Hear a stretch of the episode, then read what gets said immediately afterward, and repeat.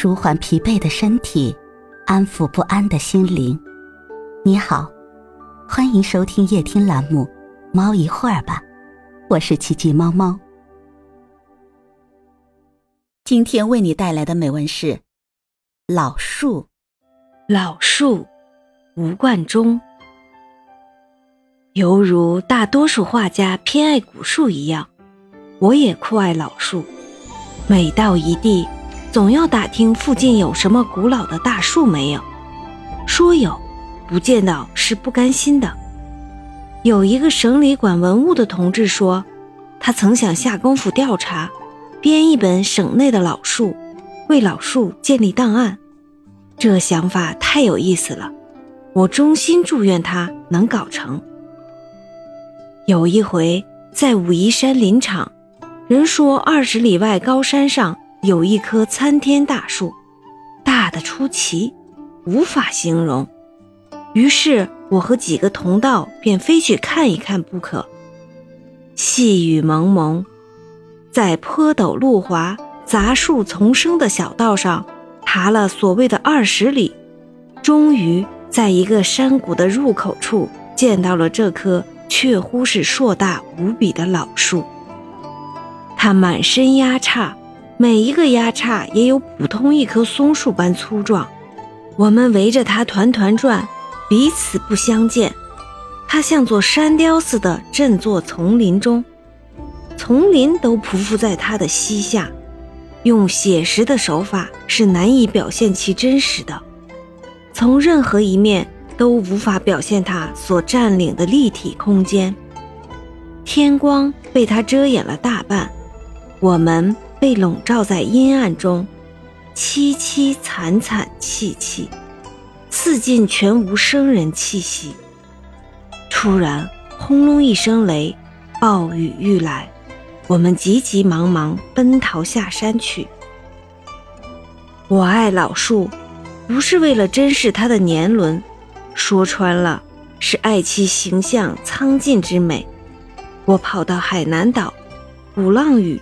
西双版纳、南宁寻找大榕树，那燃曲的躯干，层层垂挂的气根，可以让写实的画家无穷无尽的探索，可以与抽象派绘画以不尽的启发。苏州西园和拙政园等处都有老迈多姿的紫藤，文辉明手植的紫藤依然生意盎然。当秋冬叶落后，缠绕的枝条不正像是张旭的草书吗？四川多黄桷树，大黄桷树便是村长、镇长，是故人送别的十里长亭，是劳动人民的露天茶社。没有大黄桷树的地方，似乎历史就短，根底就浅，那里就少传说和掌故。斜阳古柳赵家庄，古老的村庄里总应有自己的古柳，自己的大黄桷树或别种老树。凤节的街尾有一棵硕大的黄桷树，它一屁股坐镇于交通要津，遥对着三峡夔门，不让路，往来的车辆行人不敢撞它。西非塞拉利昂首都弗里敦市中心。有一棵丰茂的大榕树，仿佛是国家的象征，人民的骄傲。各种旅游明信片中都有它的雄姿。汽车停到它的脚下，变成了儿童玩具似的。在太行山里，我也见过这么硕大的一棵槐树。是它孕育了村落呢，还是村落后迁来求它保卫？谁也说不清。村里人多起来。住不下了，要弃屋。有人想锯掉这棵既占地皮又爱交通的老槐树。老大爷说他祖辈锯过，锯子一拉，树流血了，于是停下来。从此就再也没人敢去碰它。北京郊区有不少大银杏，二十多年没去大觉寺了，忘了期间的一切情况。但却记得里面有一棵巨大的银杏，戒台寺有一棵九龙松。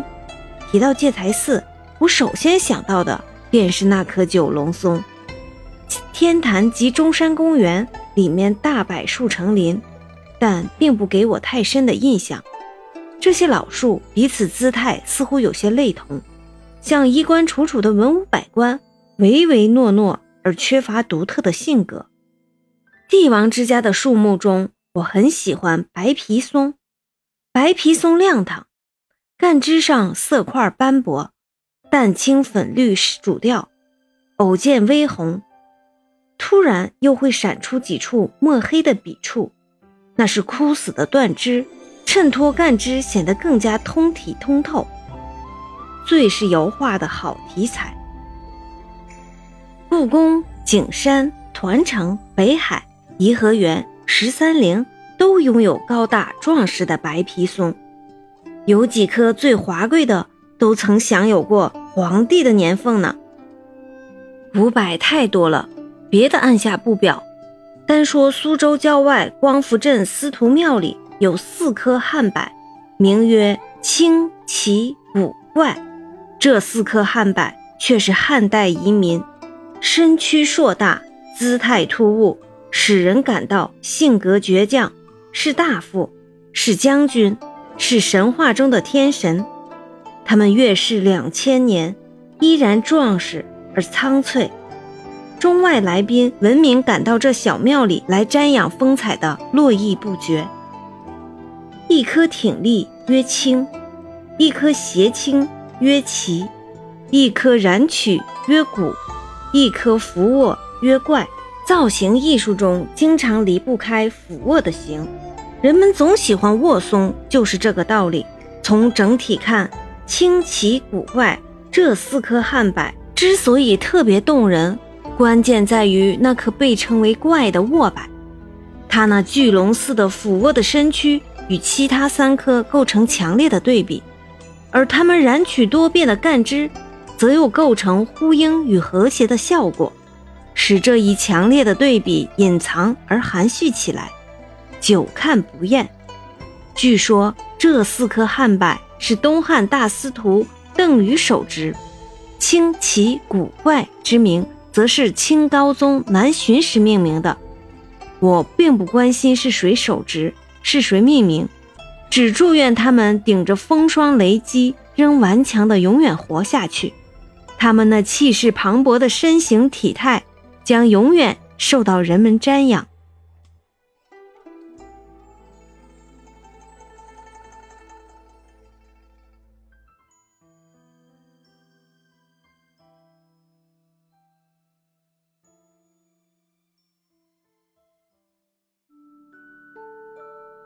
今天的分享就到这里了，欢迎关注、订阅、分享、点赞，一键四连，也欢迎评论区交流互动哦。